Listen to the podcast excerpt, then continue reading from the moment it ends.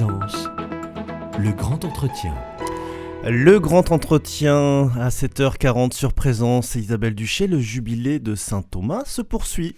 Le septième centenaire de la canonisation de Saint Thomas d'Aquin a été ouvert le 28 janvier par une messe solennelle aux Jacobins et la bénédiction de son nouveau reliquaire. Nous entrons maintenant dans la deuxième phase des festivités, si on peut les appeler comme ça. Un colloque, une exposition, des représentations théâtrales, des concerts sont proposés en mai et juin. Nous vous donnerons quelques détails un peu plus loin dans cet entretien. Quel héritage surtout a laissé ce saint du XIIIe siècle Nous posons cette question ce matin au doyen de la faculté de théologie de l'Institut catholique de Toulouse. Bonjour frère François Daguet. Bonjour. Un héritage considérable, une autorité avec laquelle nul penseur catholique ne peut rivaliser après Saint Augustin. C'est ce qu'on lit dans la présentation de ce jubilé.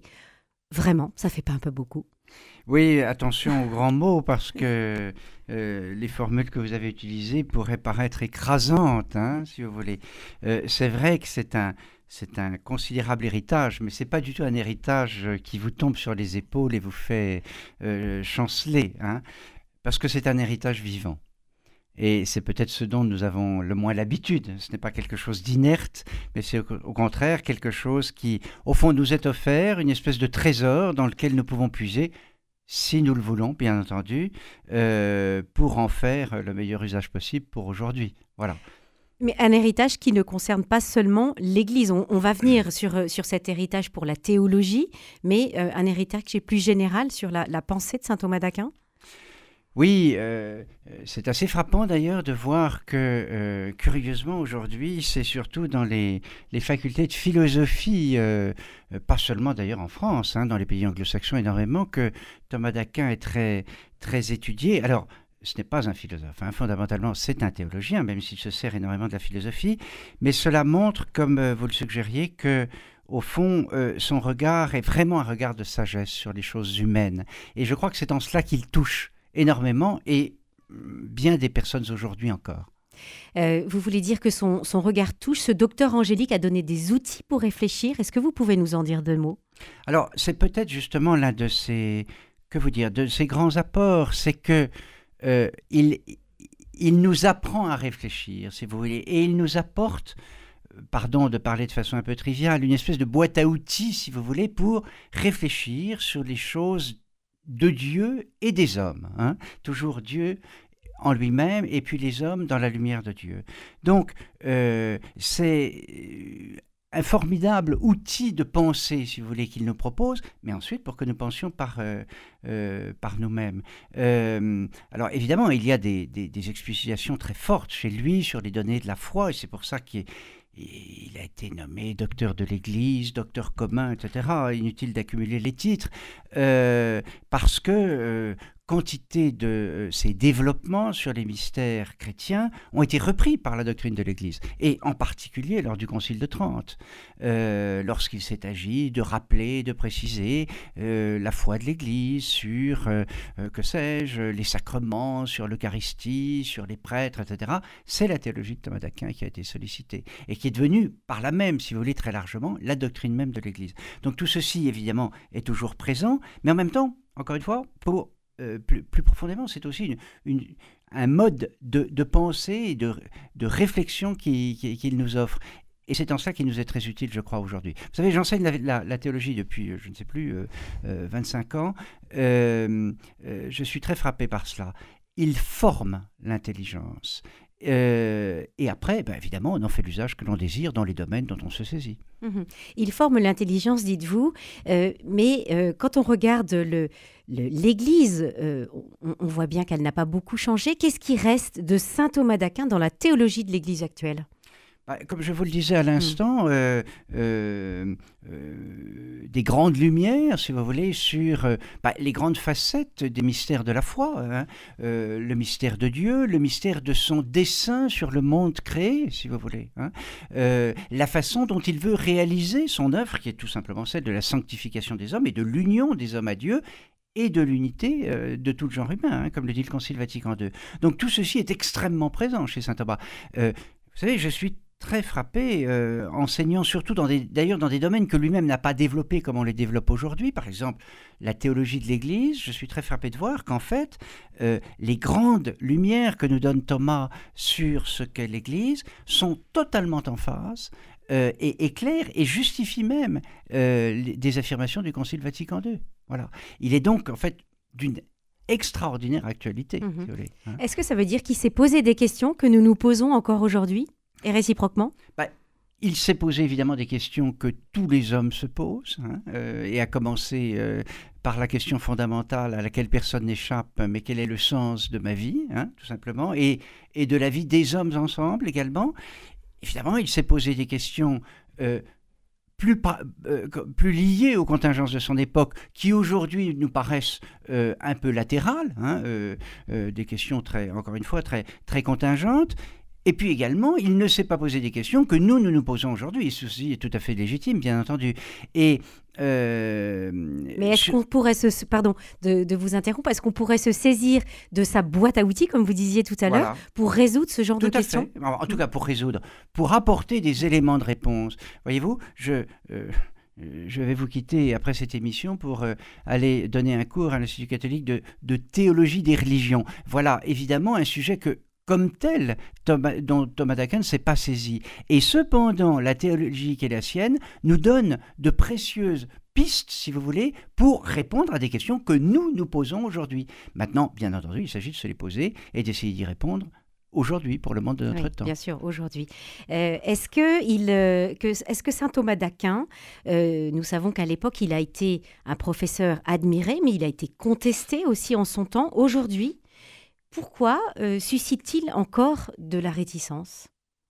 Alors, euh, je crois que c'est assez différent aujourd'hui de ce que ça pouvait être à son époque. À son époque, pour le dire en quelques mots, euh, les grandes réactions au fond d'opposition qu'il a suscitées tiennent au très grand usage qu'il a fait de la philosophie d'Aristote à l'appui de sa théologie. Et ça, c'était radicalement nouveau. Pourquoi? Pour donner toute sa place à la raison humaine. Et ceci était indiscutablement assez nouveau, si vous voulez. Et donc, il a heurté, comme souvent, les grandes innovations, évidemment, qui bousculent les idées reçues ou, les habitudes. Aujourd'hui, c'est assez différent, je pense, parce que ce n'est pas du tout le, le rôle de la raison humaine qui est, qui est contesté. Euh, J'allais dire, bon, les raisons sont multiples sans doute. C'est peut- d'abord sans doute la façon dont peut-être la pensée de Thomas a été diffusée. Et là, il faudrait faire une différence, si vous voulez, entre vraiment Thomas d'Aquin lui-même et ses disciples qui n'ont pas toujours été à la hauteur du maître et les écoles, si vous voulez, thomistes, qui quelquefois ont singulièrement euh, obscurci, si vous voulez, je crois, la pensée de Thomas. Je vous cite un- une petite anecdote qui m'avait beaucoup frappé. Il y a des années de cela, j'avais eu la chance d'être reçu avec d'autres, bien sûr, en audience par le pape Jean-Paul II. Et alors, Jean-Paul II avait, euh, tout de suite après la guerre, été à Rome pour faire une thèse qu'il n'avait d'ailleurs pas achevée, et il avait suivi les cours des- du grand théologien thomiste de l'époque, le père Garrigou-Lagrange, euh, qui était vraiment une sommité, qui faisait régner là, un peu la terreur d'ailleurs sur la théologie euh, dans la deuxième partie du pontificat de, de, de Pie XII. Et alors, euh, on, on l'a interrogé, on lui dit quel souvenir gardez-vous, très Saint-Père, de, de- des cours du Père Garrigou? Et je reverrai toujours le pape mettant les, les, les mains par-dessus sa tête nous répondre C'était une forêt de concepts. voilà. Alors, ça, ça m'a beaucoup frappé, si vous voulez, parce que si on fait de la pensée de Thomas une forêt de concepts, eh bien, je crois profondément qu'on le dessert, parce que c'est pas ça du tout, Ouais. la, la pensée de Thomas. Ça paraissait Tom- trop compliqué, en fait. Voilà, Ouais. on en avait fait un, un édifice conceptuel, si vous voulez, mais la théologie, elle est faite pour rejoindre le Christ et nourrir notre foi. Et il n'y a rien de plus vivant en principe que la théologie. Si on fait de la théologie une forêt de concepts, elle n'est plus vivante, elle ne nourrit plus les esprits. En tout cas, je crois que c'est... Alors, je ne veux pas faire le procès du Père Garrigou, mais euh, c'est hélas ce qui s'est produit indiscutablement euh, bien souvent. Mhm. Voilà. Au- Aujourd'hui, le saint Thomas d'Aquin apporte vraiment des, des outils, puisque euh, vous parliez de d'abstraction, et donc euh, là, on est vraiment dans le, dans le concret. Il apporte des outils concrets. Oui, tout à fait. Vous savez, euh, euh, il faut jamais oublier que saint Thomas, après avoir commenté les sentences des pères de l'Église, enfin, commentait l'écriture. Euh, Thomas d'Aquin nous apprend à lire l'écriture. hein. Euh, et donc, euh, tout, son appareillage théologique, hein, vous savez, il dit de la somme de théologie, qui est son ouvrage le plus célèbre, euh, c'est pour les débutants. C'est la boîte à outils pour pouvoir lire l'écriture. Et nous avons les commentaires euh, de saint Thomas d'Aquin sur toutes les, épîtres de saint Paul, sur l'évangile de saint Jean, l'évangile de saint Matthieu, etc., euh, le livre d'Isaïe. Et, c'est ça qui compte.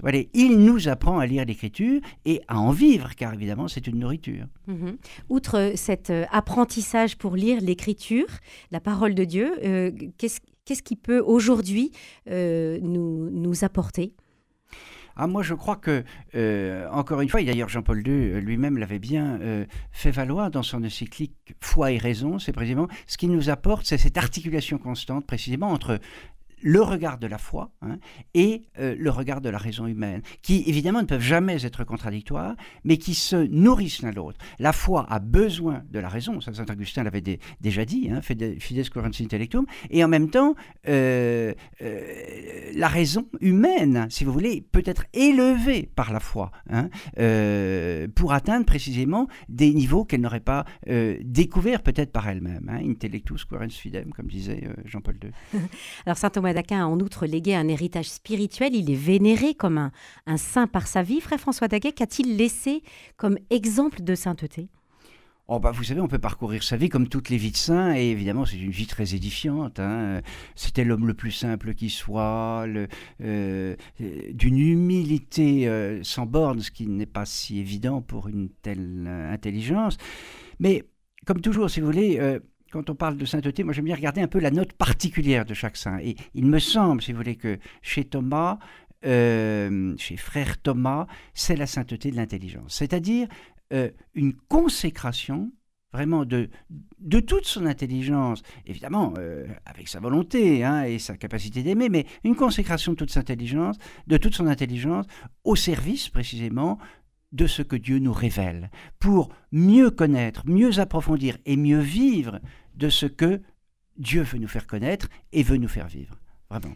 Donc euh, un saint à découvrir euh, au plus vite euh, pour, pour bien, bien comprendre en tout cas tout ce qu'il a apporté et tout ce qu'il lègue encore aujourd'hui à l'Église et, pas seulement à l'Église. Je précise dans un premier temps l'exposition culturelle Thomas d'Aquin, une sagesse offerte à tous à l'ICT jusqu'au 29 juin. Notez aussi cette semaine le colloque international auquel vous allez participer, frère François Daguet. Donc ce colloque Saint Thomas d'Aquin à l'Institut catholique de Toulouse dont l'objet est d'examiner de près la place qu'il occupe dans l'univers intellectuel et culturel du christianisme occidental.